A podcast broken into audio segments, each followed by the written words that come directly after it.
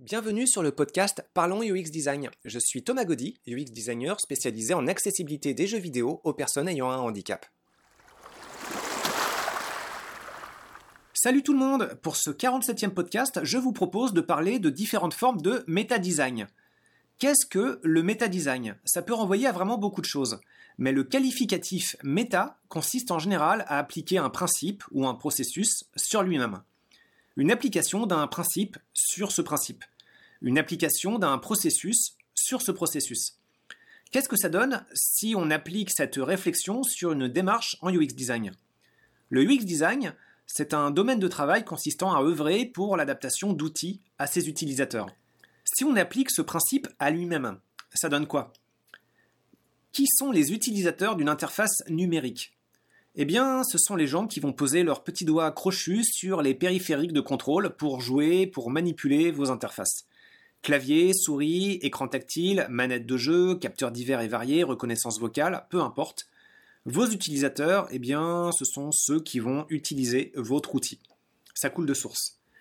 Les aider efficacement, ça peut être moins facile à faire qu'à dire, mais au moins, pour le moment, le propos d'une démarche en UX design, c'est assez clair.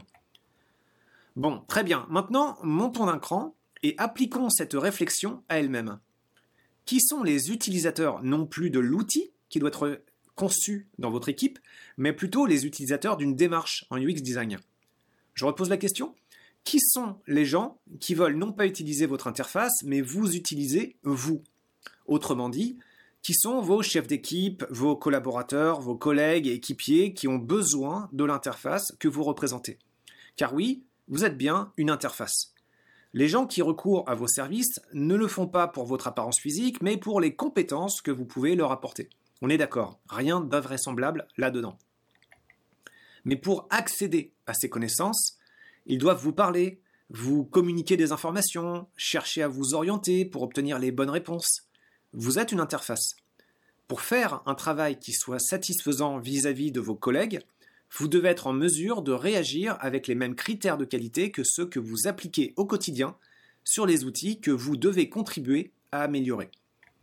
Si on opère ce glissement et que l'on réalise que d'une certaine façon, nous constituons nous-mêmes une interface vis-à-vis de nos collaborateurs qui ont besoin de nos services pour faciliter leur travail, nous pouvons appliquer les principes de conception à nous-mêmes et pas seulement aux outils qui nous tombent entre les mains.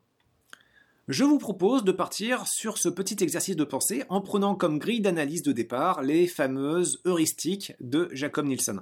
La première heuristique, l'état du système doit être visible.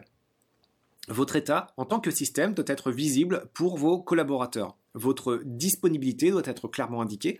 Le périphérique de votre mandat doit l'être aussi de façon à ce que les différents collaborateurs sachent ce sur quoi ils peuvent venir vous solliciter. Il y a certaines demandes qui peuvent être hors sujet. Vous devez informer vos coéquipiers de ce sur quoi vous travaillez, sur quoi vous avez travaillé et sur quoi vous allez travailler. C'est l'heuristique la plus importante. Votre transparence devrait donc l'être tout autant.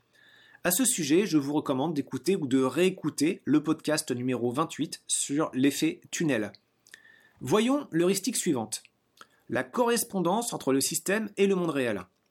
En UX design, il y a beaucoup de termes de jargon, que ce soit pour décrire des éléments d'une interface. Un simple champ de texte peut se décomposer en label, top-bottom, left, right, euh, padding, border radius, leading icon, validation message.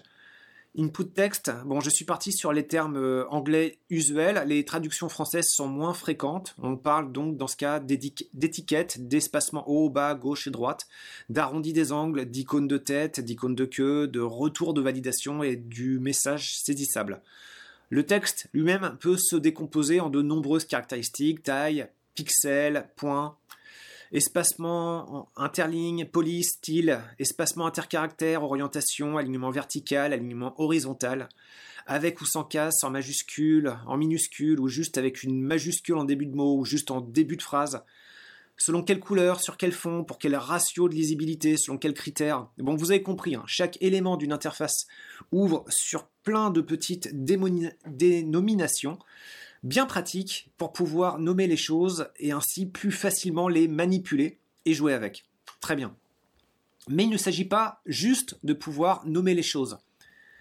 Il faut pouvoir comprendre aussi pourquoi tel type d'agencement fonctionne et tel autre ne fonctionne pas, ou fonctionne beaucoup moins. Et là, on arrive sur un autre type de jargon, qui renvoie à des connaissances en psychologie cognitive ou sociale. Par exemple, la loi de Fitz, les principes de la Gestalt, l'effet Hawthorne, les principes de mémorisation, euh, l'effet de primauté, l'effet de récence, le principe d'empamnésique, les habitudes de lecture, les contraintes nuisant à la lecture, le principe d'affordance et beaucoup d'autres.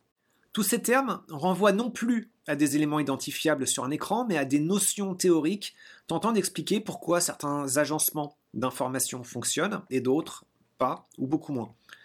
Tous ces termes servent à mieux décrire les informations, à mieux les manipuler, à mieux les communiquer, mais leur usage, leur impact dépend aussi de vos interlocuteurs et du temps qu'ont vos interlocuteurs. Si vous sortez les termes savants les plus hardcore pour décrire un problème, bah vous ne serez pas forcément clair. Au contraire, votre recherche de précision pourra vous faire passer pour un type complètement déconnecté. Passez le moment éphémère d'émerveillement sur votre capacité à décrire des problèmes en des termes savants, votre discours pourra sembler fumeux, abscon et globalement inadapté. Chacun de vos interlocuteurs baigne dans son propre environnement linguistique et le vôtre n'est pas forcément meilleur que les leurs. Le vôtre est juste plus adapté à décrire certaines problématiques que vous pourriez rencontrer. Mais euh, là, comme pour une bonne interface numérique classique, eh ben, ce n'est pas à vos utilisateurs de s'adapter à votre niveau de langage, c'est à vous de vous adapter au leur. Et ça ne veut pas dire simplifier votre discours, ça veut dire aller à la recherche de correspondance entre leurs dénominations et les vôtres pour parler selon un langage commun, en tout cas euh, qui, partage plus de caractéristiques communes et qui soit plus adapté à un échange fluide et surtout rapide. Et donc, pour résumer, bah, c'est à vous de faire l'effort, pas à eux. Troisième heuristique, le contrôle de l'utilisateur et la liberté. Le système doit être obéissant.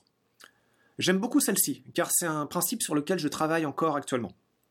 Souvent, à travailler sur l'outil que vous devez contribuer à améliorer, vous tombez sur une recette d'amélioration qui fait comme un déclic et qui semble fonctionner euh, et qui semble solutionner une grande partie des problèmes principaux. Alors moi, personnellement, j'adore ce genre de moment. C'est comme trouver la solution d'un casse-tête et de voir qu'ensuite les différentes manipulations s'enchaînent toutes naturellement pour constituer un ensemble harmonieux, simple élégant. C'est en général hyper satisfaisant.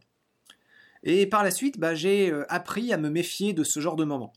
Parce que bah, eh bien, cette euh, solution, à ce moment-là, c'est votre solution. Or, pour vos collaborateurs, bah, il s'agit aussi de les aider à trouver une solution qui soit à leur goût à eux, pas seulement à votre goût à vous.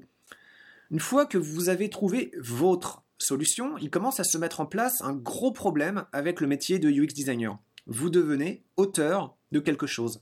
Là où le propos premier de votre travail, c'est de bonifier le travail des autres auteurs de votre équipe.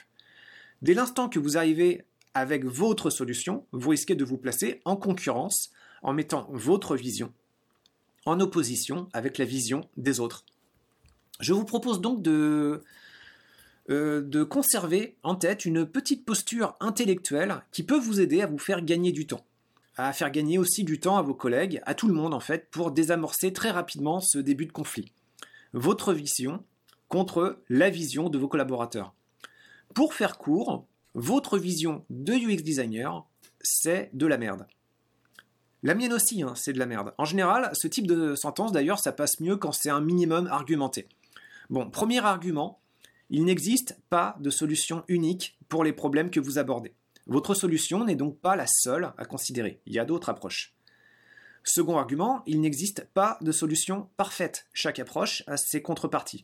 Votre solution n'étant ni unique ni parfaite, d'autres compromis sont probablement valables et certains compromis sont certainement meilleurs.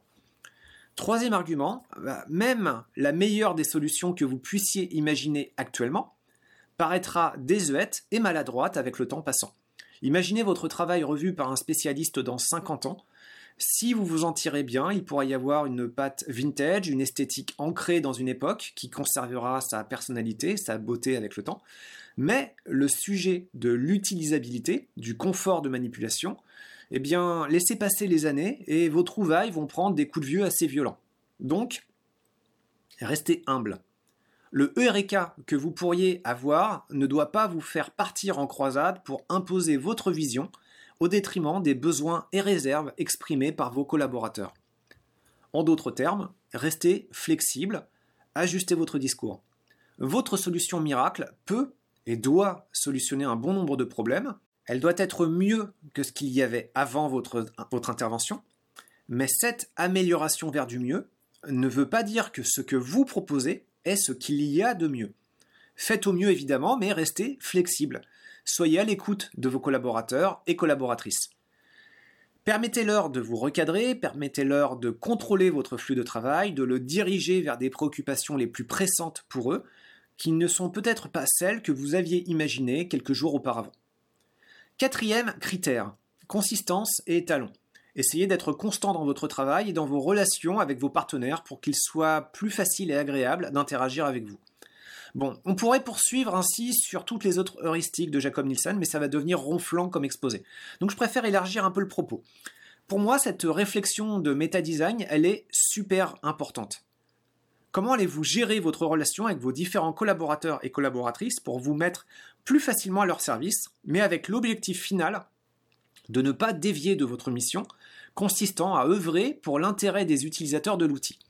Et là, ça devient sportif, car euh, l'intérêt de certains de vos collaborateurs, bah, ce n'est pas de servir au mieux les intérêts des utilisateurs de l'outil. La bonification de l'outil pour ces utilisateurs, elle coûte cher. Et vos collaborateurs, bah, ils vont avoir le souci d'être rentables. Cher monde capitalisme merveilleux, comment dégager un maximum de profit pour un minimum de coûts? Donc euh, le plaisir des utilisateurs, lui, c'est un coût. Vous devez transformer ce coût comme une source de profit, souvent pouvant vous mettre, euh, euh, pouvant se matérialiser à un peu plus long terme. Donc bah là, dans votre argumentaire, vous pouvez jouer sur des échéanciers, des stratégies de distribution dont certains facteurs risquent de vous échapper. Ça peut être facile de déraper ici et d'adapter un discours qui semblera trop simpliste ou bien à côté de la réalité économique de l'industrie qui vous emploie. Donc, prudence. Quand vous voulez transformer le coût que représente l'amélioration de l'outil pour vos utilisateurs en gain. Dans la logique, évidemment, je suis d'accord, mais pour convaincre, eh ben, euh, là, souvent, euh, c'est souvent un peu chaud. C'est une grosse, grosse difficulté de ce métier. Et euh, on en reparlera très probablement dans d'autres épisodes. Pour finir, une petite question que je me posais il y a quelques années. Quelle est la compétence la plus importante dans un projet informatique? Pendant longtemps, j'ai cru que c'était le programmeur. Et vous? Je pensais qu'un projet informatique sans programmeur, bah, ça n'avait pas de sens. Parce que euh, bah, le projet informatique n'existe pas. Il n'y a personne pour le coder. Euh, mais un projet parfait, codé par une équipe de programmeurs parfaits, eh bien, euh, ça n'existe pas non plus. De plusieurs points de vue. Bon, la première réserve, ce serait de dire que le parfait n'existe pas. Je le disais tout à l'heure. Ok. C'est pas tout à fait là que je veux vous emmener. En fait, plutôt que de parler de projet parfait, imaginons plutôt un projet excellent. Donc, euh, je reprends. En d'autres termes, imaginons un projet excellent conçu par une équipe de développeurs excellents. Ça, c'est envisageable. Eh bien, ce type de projet peut ne pas exister. Pour vous, du moins. Je veux dire, le projet peut être là, il peut être finalisé avec succès dans son coin, mais il ne vous est pas accessible. Vous ne connaissez pas son existence. Vous ne savez pas que ce projet existe. Personne ne vous a communiqué son existence, donc dans votre réalité, ce projet n'existe pas. Maintenant, imaginez un projet informatique qui ne repose sur aucun programmeur, mais qui dispose d'une équipe de communicants, tous excellents. Eh bien, le projet informatique n'a aucune réalité physique, car il n'est conçu par personne. Mais en même temps, ce projet informatique, eh ben, il existe dans la tête des partenaires, des investisseurs, et dans celle de nombreuses autres personnes, parce que les communicants réussissent à implanter l'existence de ce projet dans la tête des gens. Et si assez de personnes croient en la réalité de ce projet, eh bien lui donner vraiment forme, concrètement, ça devient, bon, pas forcément une formalité, mais au moins une possibilité. Donc, entre un projet qui existe dans l'espace physique, mais qui n'existe pas dans la tête des gens, et un projet qui n'existe pas dans l'espace physique, mais qui existe dans la tête des gens, c'est-à-dire que bah, finalement là où ça compte vraiment, pour que euh, du monde puisse en profiter, eh bien choisissez la seconde option. Faites en sorte que le projet existe dans la tête des gens. Un UX designer, eh ben, il se plante quand il euh, décroche euh, de ses collaborateurs et qu'il passe trop de temps à concevoir une idée, comme un objet à matérialiser dans un espace physique, donc à réaliser un prototype ou un document. C'est d'autant plus absurde que ce travail, eh ben, ça ne doit être qu'une étape, une projection concrète d'une réflexion, mais qui ne doit pas se substituer à l'objet final, l'outil euh, qui doit être lui codé par les développeurs. Donc le propos UX, c'est d'amener le projet dans la tête des gens. C'est ça euh, notre métier. Et ce projet, bah, euh, quand on intervient, il existe déjà dans la tête d'autres gens, mais sous plein de formes. Donc le but, c'est pas d'aller en créer un nouveau qui viendra augmenter la cacophonie cognitive. Il s'agit plutôt de réussir à sortir le projet de la tête des gens et puis de réussir à les euh, harmoniser, les homogénéiser. Il s'agit d'aider plutôt vos collaborateurs et collaboratrices à exprimer leurs idées et à les bonifier et à leur permettre à leur tour de communiquer cette vision du projet rendue plus homogène à d'autres personnes en l'occurrence aux développeurs, qui vont pouvoir leur donner une réalité tangible. Donc soyez au service de tous vos collaborateurs pour travailler sur les idées à mettre dans, dans la tête des gens. Votre travail ne doit donc pas seulement passer sur votre outil de prototypage. Il se passe dans votre relation avec vos collaborateurs et sur la façon dont vous pouvez bonifier la relation avec certains de ces collaborateurs et collaboratrices. Donc euh, bah là, il y a une partie encore plus intéressante de design. Pour moi, une partie de ce que j'appelle le méta-design, c'est ça. Soyez vous-même vis-à-vis de vos collaborateurs et collaboratrices l'interface que vous aimeriez contribuer à améliorer. Merci d'avoir écouté ce podcast. Je vous invite à vous abonner pour ne pas rater les prochains épisodes. Si vous voulez en savoir plus sur moi, bah, vous pouvez consulter mon profil LinkedIn, Thomas Gaudy, T-H-O-M-A-S, G-A-U-D-Y. Si vous étiez dans un travail de rédaction de mémoire pour vos études et que vous rencontriez des difficultés, par exemple à organiser votre travail de recherche, à structurer vos idées ou encore à obtenir des consignes ou des retours clairs de la part de votre encadrant ou encadrante, je peux vous aider. Visitez dans ce cas notre site internet ludocielpourtous.org à la section Nos services. Au plaisir